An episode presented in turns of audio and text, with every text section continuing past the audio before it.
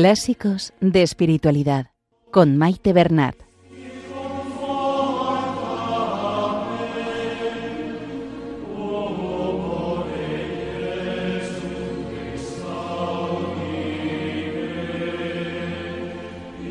Un saludo a todos los oyentes de Radio María y bienvenidos al programa Clásicos de Espiritualidad.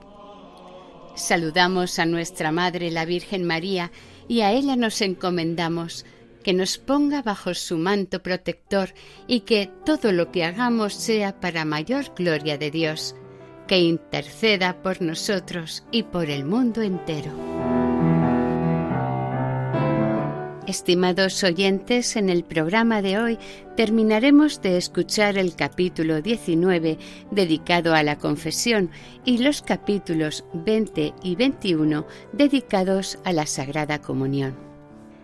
En el texto, San Francisco de Sales, gran conocedor de la naturaleza humana y un excelente y experimentado director espiritual, nos ayuda a interiorizar a analizar nuestros comportamientos y descubrir el fondo, es decir, el origen de nuestras faltas. Insiste en que muchas veces lo que decimos en confesión no son más que vaguedades. Hay que tener en cuenta poder hacer ver al sacerdote el estado de nuestra alma para que pueda proporcionarnos una buena guía espiritual. En cuanto a la comunión, Sigue enriqueciéndonos San Francisco de Sales con sus explicaciones y ejemplos. Recordamos que hasta hace relativamente poco tiempo las consideraciones necesarias para poder comulgar eran mucho más restrictivas que en la actualidad. Comenzamos la lectura. Introducción a la vida devota. Segunda parte. Final del capítulo 19 de la Santa Confesión. No hagas tan solo ciertas acusaciones superfluas que muchos hacen por rutina. No he amado a Dios como debía, no he rezado con la debida devoción, no he amado al prójimo cual conviene, no he recibido los sacramentos con la reverencia que se requiere y otras cosas parecidas. La razón es porque diciendo esto nada dices en concreto que pueda dar a conocer a tu confesor el estado de tu conciencia, pues todos los santos del cielo y todos los hombres de la tierra podrían decir lo mismo si se confesaran. Examina, pues, de qué cosas en particular hayas de acusarte, y cuando las hubieres descubierto, acúsate de las faltas cometidas con sencillez e ingenuidad. Te acusas, por ejemplo, de que no has amado al prójimo como debías. Lo haces porque has encontrado un pobre necesitado al cual podías socorrer y consolar y no has hecho caso de él, pues bien, acúsate de esta particularidad y di He visto un pobre necesitado y no lo he socorrido como podía por negligencia o por dureza de corazón o por menosprecio, según conozcas cuál sea el motivo del pecado.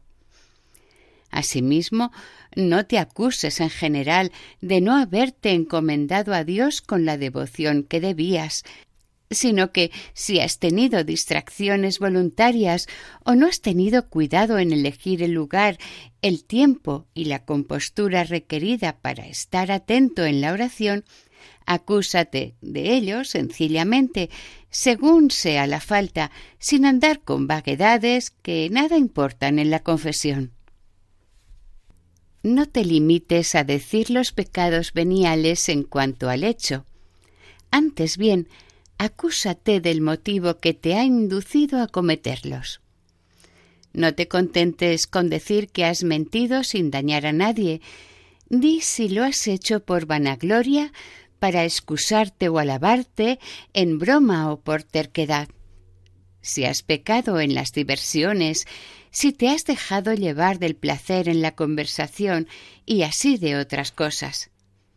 Di si has persistido mucho en la falta, pues generalmente la duración acrecienta el pecado, porque es mucha la diferencia entre una vanidad pasajera que se ha colado en nuestro espíritu por espacio de un cuarto de hora y aquella en la cual se habrá recreado en nuestro corazón durante uno, dos o tres días. Por lo tanto, conviene decir el hecho, el motivo y la duración de los pecados, pues aunque ordinariamente no tenemos la obligación de ser tan meticulosos en la declaración de los pecados veniales, ni nadie está obligado a confesarlos, no obstante, los que quieren purificar bien sus almas para llegar más fácilmente a la santa devoción, han de ser muy diligentes en dar a conocer al médico espiritual el mal, por pequeño que sea, del cual desean ser curados. No dejes de decir nada de lo que sea conveniente para dar a conocer la calidad de la ofensa, como el motivo por el cual te has puesto airada o por el cual has permitido que alguna persona perseverase en su vicio. Por ejemplo, un hombre que me es antipático me dice en broma alguna ligereza. Yo lo llevo a mal y me pongo airada. En cambio, si otro con quien simpatizo me dice algo peor, lo recibiré bien. No me olvidaré, pues, de decir he pronunciado algunas palabras airadas contra una persona porque me ha enojado por una cosa que me ha dicho, mas no por la clase de palabras, sino porque me es antipática. Y si es necesario particularizar las frases que hubieses dicho para explicarte mejor, harás bien en decirlas, porque, acusándote ingenuamente, no sólo descubres los pecados cometidos, sino también las malas inclinaciones, las costumbres, los hábitos y las demás raíces del pecado, con lo que el Padre Espiritual adquiere un conocimiento más perfecto del corazón que trata y de los remedios que necesita. Conviene, empero, en cuanto sea posible, no descubrir la persona que haya cooperado a tu pecado vigilas sobre una infinidad de pecados que con mucha frecuencia viven y se enseñorean insensiblemente de la conciencia, porque así los confesarás mejor y te purificarás de ellos. Con este objeto, lee atentamente los capítulos sexto, veintisiete, veintiocho, veintinueve, treinta y cinco y treinta y seis de la tercera parte y el capítulo 8 de la cuarta parte. No cambies fácilmente de confesor, sino una vez hayas elegido uno, continúa dándole cuenta de conciencia los días destinados a ellos, confesándole ingenua y francamente los pecados que hubieses cometido. Y de vez en cuando, por ejemplo, cada mes o cada dos meses, dale también cuenta del estado de tus inclinaciones, aunque no te hayan inducido a pecado, como si te sientes atormentado por la tristeza o por el tedio, o si te dejas dominar por la alegría, por los deseos de adquirir riquezas o por otras parecidas inclinaciones. Capítulo 20 de la comunión frecuente.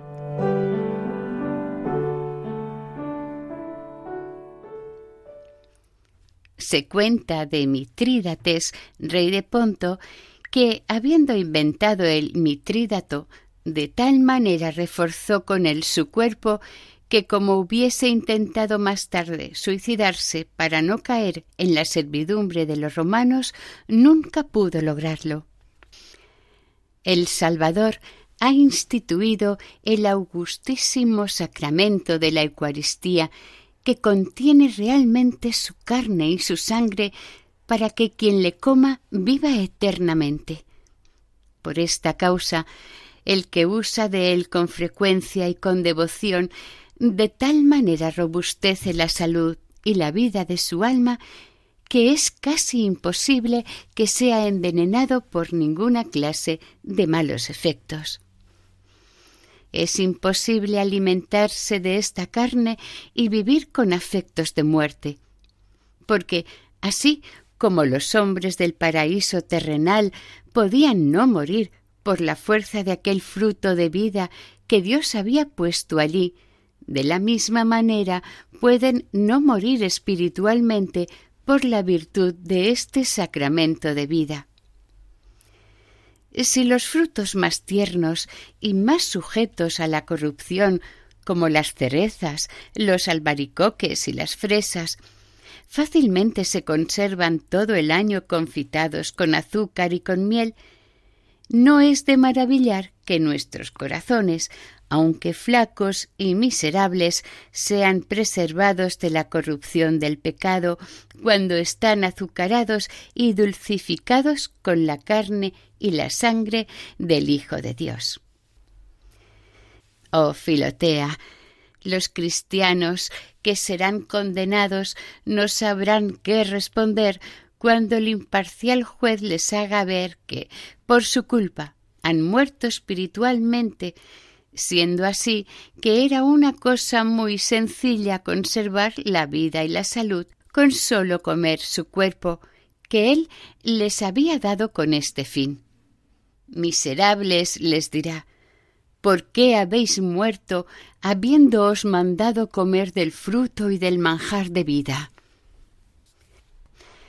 En cuanto a recibir la comunión eucarística todos los días, ni lo alabo ni la repruebo.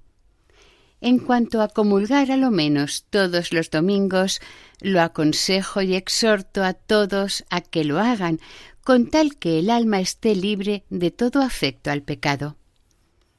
Así habla San Agustín por lo cual no alabo ni vitupero absolutamente el que se comulgue diariamente, sino que lo dejo a la discreción del Padre espiritual de cada uno, ya que siendo menester las disposiciones debidas para la comunión frecuente, no es posible dar un consejo general, y como que estas disposiciones pueden encontrarse en muchas almas, no sería acertado aconsejar de una manera absoluta el alejamiento y la abstención de la comunión diaria, pues es una cuestión que se ha de resolver teniendo en cuenta el estado interior de cada uno en particular. Sería imprudente aconsejar a todos indistintamente esta práctica, pero sería igualmente imprudente censurar a los que la siguen, sobre todo si obran aconsejados por algún digno director. Fue muy graciosa la respuesta de Santa Catalina de Siena, a la cual, mientras hablaba de la comunión frecuente, le opusieron que San Agustín no alababa ni vitureaba el comulgar cada día. Pues bien, replicó ella, puesto que San Agustín no lo reprueba, os ruego que tampoco lo reprobéis vosotros, y esto me basta. Filotea, has visto cómo San Agustín exhorta y aconseja que no se deje de comulgar cada domingo. Hazlo siempre que te sea posible, puesto que, como creo, no tienes ningún afecto al pecado mortal ni tampoco al pecado venial, ya estás en la verdadera disposición que San Agustín exige, y aún en una disposición más excelente, pues ni siquiera tienes afecto al pecado. Por lo tanto, cuando le parezca bien a tu Padre Espiritual, podrás comulgar con provecho más de una vez cada semana.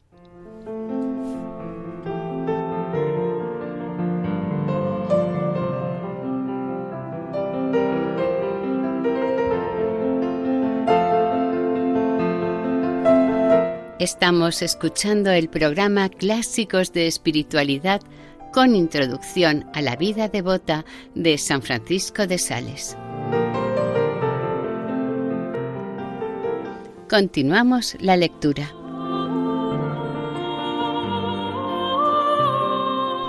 Es posible, empero, que sobrevengan algunos impedimentos, no precisamente de tu parte, sino de parte de aquellos con quienes convives, impedimentos que en alguna ocasión pueden aconsejar a un director prudente el que te diga que no comulgues con tanta frecuencia. Por ejemplo, si estás sujeto a alguien y las personas a las cuales debes obediencia y sujeción están tan poco instruidas o están tan pegadas a su parecer que se inquietan o enojan al ver que comulgas con tanta frecuencia, quizás bien consideradas todas las cosas, será mejor condescender un poco con su debilidad y comulgar menos. Pero esto únicamente se entiende del caso en el cual la dificultad no pueda ser superada de otra manera. Mas como quiera que esto no se puede precisar de una manera general, será conveniente atenerse en cada caso a lo que diga el Padre Espiritual. Lo que puedo asegurarte es que no pueden distar mucho unas de las otras las comuniones de los que quieren servir devotamente a Dios. Si eres prudente, no habrá ni padre, ni esposa, ni marido que te impida comulgar frecuentemente, porque el ir a comulgar no será ningún estorbo para el cumplimiento de los deberes propios de tu condición. Más aún, como que comulgando serás cada día más dulce y más amable con ellos y no les negarás ningún servicio. No habrá por qué temer que se oponga a la práctica de este ejercicio, que no les acarreará ninguna molestia a no ser que obren movidos por un espíritu en extremo quisquilloso e incomprensivo.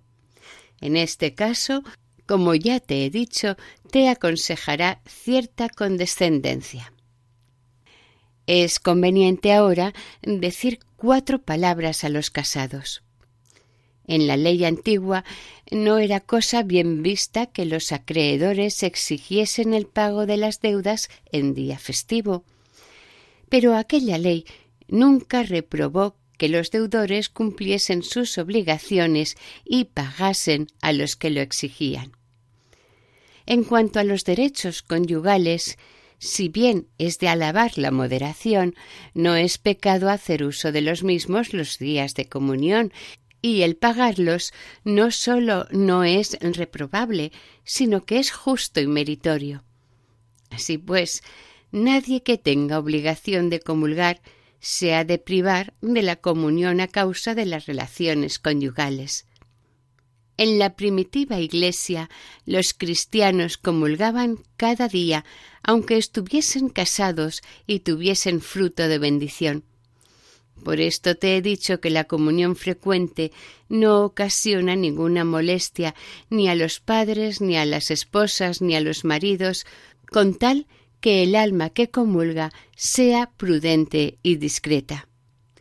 En cuanto a las enfermedades corporales, ninguna puede ser legítimo obstáculo para esta santa participación, a no ser que provocase con mucha frecuencia el vómito. Para comulgar con frecuencia basta con estar libre de pecado mortal y tener un recto deseo de hacerlo. Siempre, empero, es mejor que pidas el parecer al Padre Espiritual. Capítulo 21 ¿Cómo se ha de comulgar?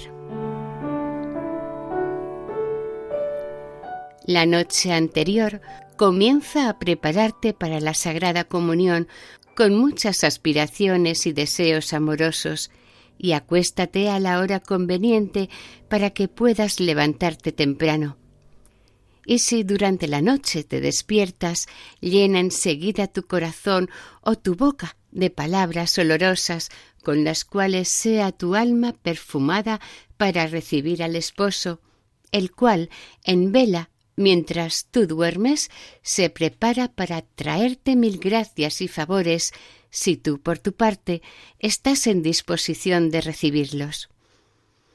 Por la mañana, levántate con gran alegría, por la bienaventuranza que esperas, y una vez confesada, ve con gran confianza, mas también con gran humildad, a recibir este pan celestial que te alimenta para la inmortalidad. Y después que hubieses dicho estas palabras, Señor, yo no soy digna, no muevas más la cabeza ni los labios, ni para rezar, ni para suspirar, sino que abriendo con suavidad la boca y levantando lo necesario la cabeza para que el sacerdote pueda ver lo que hace, recibe llena de fe, de esperanza y de caridad a aquel en el cual, por el cual y para el cual crees, esperas y amas. Oh Filotea, imagínate que, así como la abeja, después de haber chupado de las flores el rocío del cielo y el néctar más exquisito de la tierra, y después de haberlo convertido en miel, lo lleva a su panal. De la misma manera, el sacerdote, después de haber tomado del altar el Salvador del mundo, verdadero Hijo de Dios, que como rocío desciende del cielo, y verdadero Hijo de la Virgen, que como una flor ha brotado de la tierra de nuestra humanidad, lo pone como manjar de suavidad en tu boca y en tu corazón. Una vez lo hayas recibido, mueve tu corazón a rendir homenaje a este Rey Salvador. Habla con él de tus interioridades, contémplalo dentro de ti, donde ha entrado para tu felicidad. Finalmente, hazle tan buena acogida como puedas y pórtate de manera que en todos los actos se conozca que Dios está en ti. Pero cuando no puedas tener el gozo de comulgar realmente en la Santa Misa, comulga a lo menos de corazón y en espíritu, uniéndote con fervoroso deseo a esta carne vivificadora del Salvador. Tu gran anhelo en la comunión ha de ser avanzar, robustecerte y consolarte en el amor de Dios, ya que por amor debes recibir al que sólo por amor se da a ti. No, el Salvador no puede ser considerado en una acción ni más amorosa ni más tierna que ésta, en la cual podemos afirmar que se anonada y convierte en manjar para penetrar en nuestras almas y unirse íntimamente al corazón y al cuerpo de sus fieles.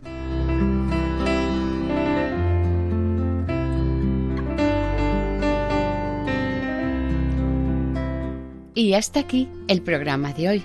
Continuaremos la semana que viene si Dios quiere.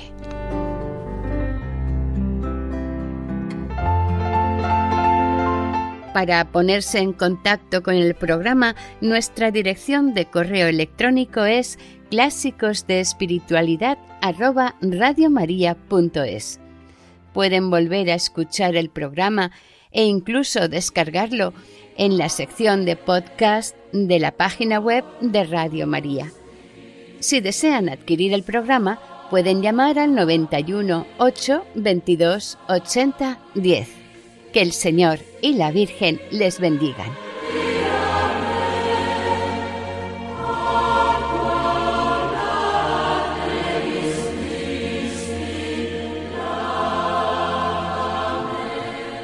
Han escuchado en Radio María Clásicos de Espiritualidad con Maite Bernat.